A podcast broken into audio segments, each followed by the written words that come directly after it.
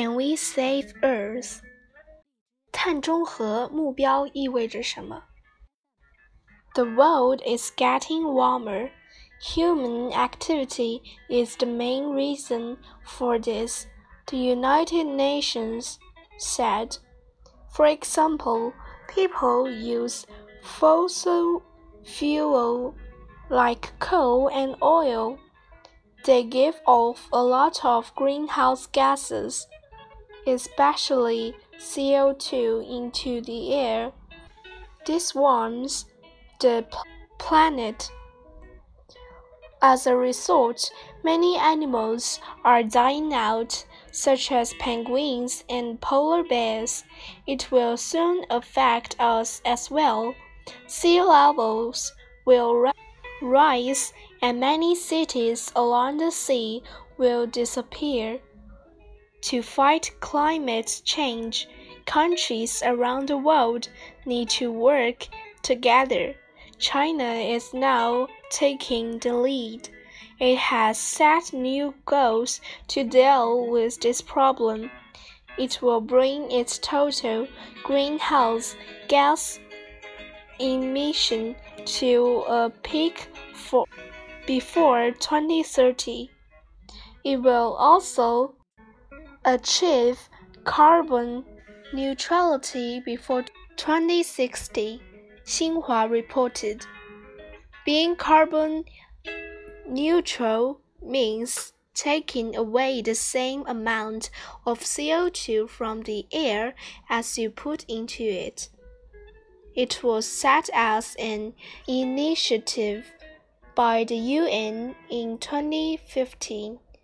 There are two ways to get to carbon neutrality. One is to plant more trees to absorb the emitted CO2. The other is to stop CO2 emissions altogether by using non fossil fuels. Examples of these fuels include solar and wind energy. More than 20 countries and regions have carbon neutrality goals. Most of them will plant more trees, so will China. If China can realize its goal, it will lower global warming by around 0.2 to 0.3 on, according to Climate Action Tracker. More clean energy for us. Apart from planting trees, China is also working to develop and use more clean energy. In the fourth quarter of 2020, wind power increased by 57.75 million kilowatts, according to the National Energy Administration. According to a Bank report, by 2030, China's solar power output will increase tenfold. Wind power will be three or four times the level it was in 2020.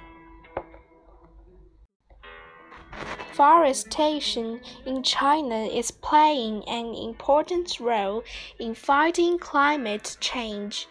China represents 25% of the global net increase in green area, according to NASA. Take a look at China's efforts. 1959, China started to plant trees in the Mu Us Desert, one of the four biggest deserts in China. It has developed sand control technology. One quarter of the desert is now forest. 1978 China began a national level forestation protect the three North Shelter Belt Forest Program. Through this program, trees have been planted in 13 provinces and autonomous regions in northern China. 1988 Another tree planting program in the Kubuqi Desert in Inner Mongolia started. It is another good example of China's efforts to fight desertification.